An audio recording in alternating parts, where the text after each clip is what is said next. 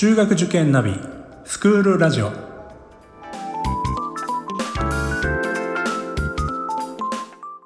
スクールナビゲーターののびるです。この番組は中学受験を目指すご家庭に学校の先生からの生の声や受験に役立つ情報をお届けするラジオです。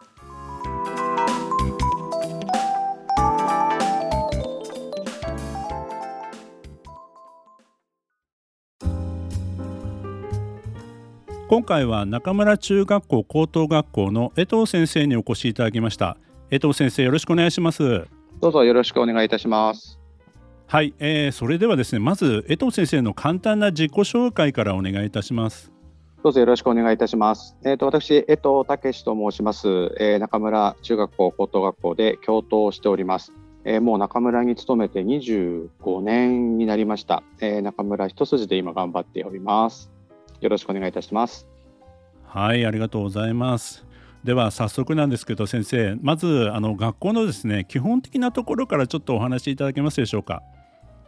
えーとですね、本校は江東区の清澄白河というところにありまして隅田川からほどなく近いところにあります。で実はもう創立が明治42年ですので、えー、今の段階で創立112年ですね非常にま歴史のあるそしてまずっと女子教育一本でやってきている学校になります。実はあの校歌の作詞がですね与謝野明子さんが作った、え、歌詞でして、まあ、そういうところからもちょっと歴史を感じるような、え、学校になっております。ありがとうございました。えー、ホームページも出ておりましたけども東京大学の方にあの合格された生徒さんいらっしゃったということなんですがこの辺りのことをちょっとあのご紹介いただけますでしょうか？あのおかげさまで今年初めて本校からあの東大合格が出ました。で教育学部を受けた生徒で、まあ、推薦入試で合格したんですけれども、まあ、入った時から東大行きたいっていう淡い期待を持っていながら、えー、しっかり学力をつけてそれからまあ本校は実はその結構推薦入試とかあの総合型選抜とか、まあ、希望する生徒が半数以上いるんですけども、まあ、そういった生徒たちに対応できる、まあ、キャリアサポーター制度っていうのがあるんですが、まあ、こういった制度がまあうまく機能して、まあ、彼女の希望をこう支えながら、えー、しっかり合格を出すことができたかなと思っております。あの他にもこういったあの推薦制度や、まあ、いわゆる総合型選抜ですね。こういったところでも数多くあの進学されてるということなんですけども、まあ、特に先生その力を入れてらっしゃるその進学サポートの部分ですね。何か他にもございましたらちょっと付け加えていただければと思うんですが。そのまあキャリアサポーター制度っていう制度がですねその担任とは別に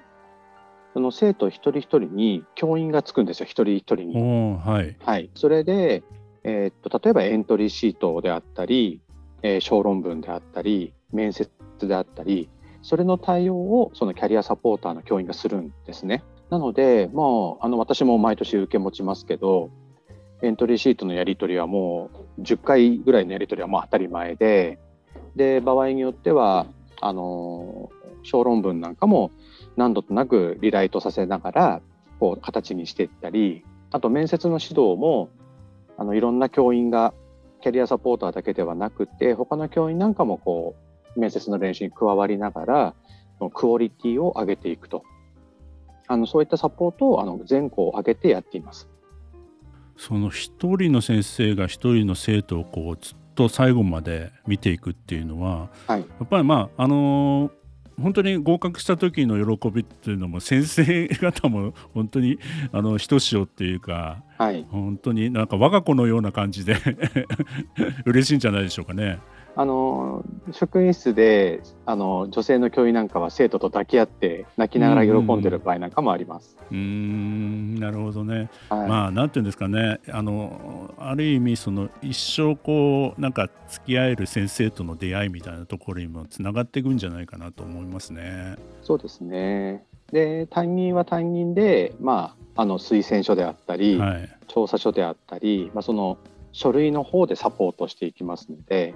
まあ、我々でもいわゆるオール中村で生徒をしっかりこう見ていこうと。だからなんか最近少しずつこうきちんと機能してきたかなというふうに思ってますね。まあ進学した後もなんか先生としても気になるんじゃないですかどうしてだろうなみたいな。そうですよねあのかなり夢や希望をエントリーシートで語ってますからそれがどういうふうに実現されてるのかってやっぱり気になりますね。学校にちょっと顔を出したりもしてくれるんですか？あの多いですよ、すごい卒業生がもう、ま、毎日のようにって大げさですかね、なんかしきりなしに卒業生が来て、遊んで帰ってきますね。はいまあ、そのあたりもあの中村さんの興奮というかあ伺える部分ですね、うん。そうですね、アットホームな部分がうまく出てるかなと思ってます。うんうん、そうですねそれからあの私もですねぜひこの辺り伺いたかったんですけどもあの身につけたい力というかその中で認知型学力と非認知型知力というふうにあの言っておりますけどもこの辺りについてもちょっと詳しくお話しいただけますか？あのまあなかなかこう先が見えない時代であったりこう正解が一つじゃない時代になっていく中でもう皆さんお気づきの通り、その学力だけあれば、まあ、もっと言うと学歴だけあればいいなんていう時代はもうね、こうとっくに終わっていて、問題はどこの大学に行ったかではなくて、その大学で何をしたのかとか、何を研究したのかってことが大事になってくるときに、あのその前段階として学力はもちろんです。あの我々学力をおろそかにしようと思ってませんが、学力に加えて、まあ、その社会に出た時に必要となるような力、その素地というものを作っていきたいと。で、香港実はあのいろんなこと今までやってたんですけども、それをこう、なんていうんですかね、ちゃんとこうカテゴリーとして一つまとめきれてなかったものですから、まあ、それをまあ非認知型知力という言葉でまとめて、社会に出てから必要な力というふうにして定義づけて、でさらにそれを本校ではま5つの力というふうに言ってあの推奨をしています。具体的にその5つの力ってどういうものになりますか？はい。えー、と1つはですね地球規模で考えて足元から行動する力、えー、視野をどんどんどんどん広げて世界を俯瞰しながらでも行動はまず足元の一歩からと。そういう力をつけていこう、えー、2つ目は人と上手な関係を構築する力。あの、まあ、どんなに AI やコンピューターが発達しても人とのこういうコミュニケーションというのは絶対になくならないと思ってますので、えー、そういった人との関係を上手に作っていく距離感をしっかり保てるそういう人間に育ってほしいということでそういう力。それから3つ目はですね思考を判断して文字化する力。どんなにいいこと考えてもそれをまあこう文字化したり相手に伝えられなかったらあの伝わりませんのでそのやっぱ伝える力表現する力というのをつけていこう。で4つ目が考えて行動する力、えー、一歩踏み出せる力ですよね。そして最後自らサイクルを回し続ける力。あの実際に生きていく中で例えば計画を立てて計画通り進めようと思ってもなかなかうまくいかないのは皆さん経験あると思うんですね。あの私もそうですけど。で大体そこで終わっちゃうんですよね。うまくいかないと。じゃなくて計画を立て直してもう一回リスタートする。つまりそのサイクルを回し続けるっていうことが大事だと思ってますので私たちの教育活動の中でいろんなサイクル、まあ、探究のサイクルだったり AAR サイクルだったり、まあ、そういったサイクルをずっとこう回し続けられればあのどういう状況になっても対応できるのではないかなというふうに考えて、えー、この5つの力というふうにして定義してやっています。あの伺ったお話総合的に見るともう社会に出てから必要な力ばっかりですね。そうですよね。はい。こういう力を持った人たちが私たちの職場に来たらやっぱり嬉しいですよね。そうですよね。はい、いやもう学校だけじゃなくてどんな職業にもあの当てはまることだと思いますね。まあ、あの具体的な実践どのようにされているのか何か一つ、はい、あの事例をご紹介いただけるとあのありがたいです。そうですねいっぱいやってるんです例えば本校はその、まあ、さっき3つ目にお話しした思考を判断して文字化する力っていうのはかなり学校でこう全校を挙げて取り組んでいまして、まあ、とにかくその表現する機会発表する機会がとても多いんですね。一応校内では1年間でまあ20本、まあ、文章で書いたりえプレゼンテーションで発表したりってことをやりましょうでまあ5年間で高校2年生までで100本表現しましょうなんていう100本表現っていうふうにちょっと定義づけてやってるんですけど実際はもう最近数が多すぎて、はい、多分200本とか300本はちょっと多いですかねでも200本以上こう表現する機会がありましてかなりやっぱり子どもたちスキルアップしてるのは確かですね。いやでもそういうコミュニケーション力もしかしたらそういうあの実践されてる中で、まあ、それは海外に行ってもすごく役に立つようなあのことかなと思いますね。そうですよね。海外は必ず意見求められますからね。そうなんです、そうなんです。はい。まあ、実際、まあね、あなたは何何者ですかっていうことから 始まるわけですけど、はい、やっぱり日本人そういう部分まだまだ苦手な部分もありますけどやっぱりそういったものを教育を通してね身につけていくことってすごいまああの後から多分実感してあれは良かったなっていうふうに振り返られるんじゃないかなと思いますね。まあ、本校の生徒はだからすごくこうコミュニケーション能力高い生徒が多いなというふうには思ってます。まあ、またあの女子校という特色の一つでもあるかと思いますけども、まあ、あの私もいろんな学校さんのお話聞いてるとやっぱり共学は共学の良さ別学は別学の良さがあると思うんですけどもやっぱりあの女子校のあの先生方のお話聞いてるとやっぱりコミュニケーション能力っていうのはやっぱりあの高い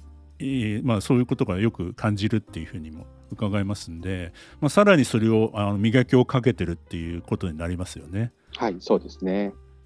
先生ありがとうございました。ではですね、最後にあのリスナーの方へのメッセージをいただけますでしょうか。今日はありがとうございました。あの本校はですね、あの学校に来て初めてこう良さが伝わったり、中村の空気感とか雰囲気っていうものを感じてもらって気に入られる方がすごく多いというふうにいろいろ説明会とかでもアンケートえー、見させてもらってるんですね。ですので、あのホームページとか、まあ、こういったラジオで全てを判断せずに、ぜひ一度あの学校に足を運んでもらえると、多分中村の良さが本当にわかると思いますので、ぜひホームページからいろいろ説明会探して、タイミング合う時来てもらえると嬉しいです。はい。あのぜひですねあのまず足を運んでみて清澄庭園の近くでいい場所ですので特に春なんかはねあのいいところだと思いますよ。そうですね散歩がてら来られます。はい。うんそうですよね。ぜひ足を運んでいただければと思います。概要欄の方にもそういったあのホームページのリンクとかも貼っておりますので、えー、確認してみてください。えー、今回は中村中学校高等学校の江藤先生にお越しいただきました。江藤先生ありがとうございました。どうもありがとうございました。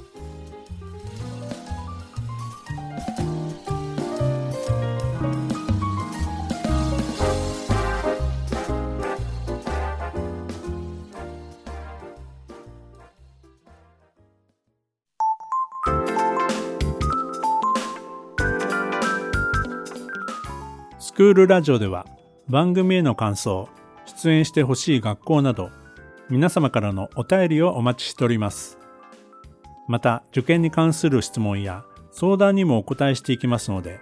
概要欄の Google ホームからお気軽にお寄せください。Apple、Amazon、Google、Spotify などの無料のポッドキャストアプリで購読やフォローなどのボタンを押していただくと更新情報が届きますので便利です。それでは次回もスクールラジオでお会いしましょう。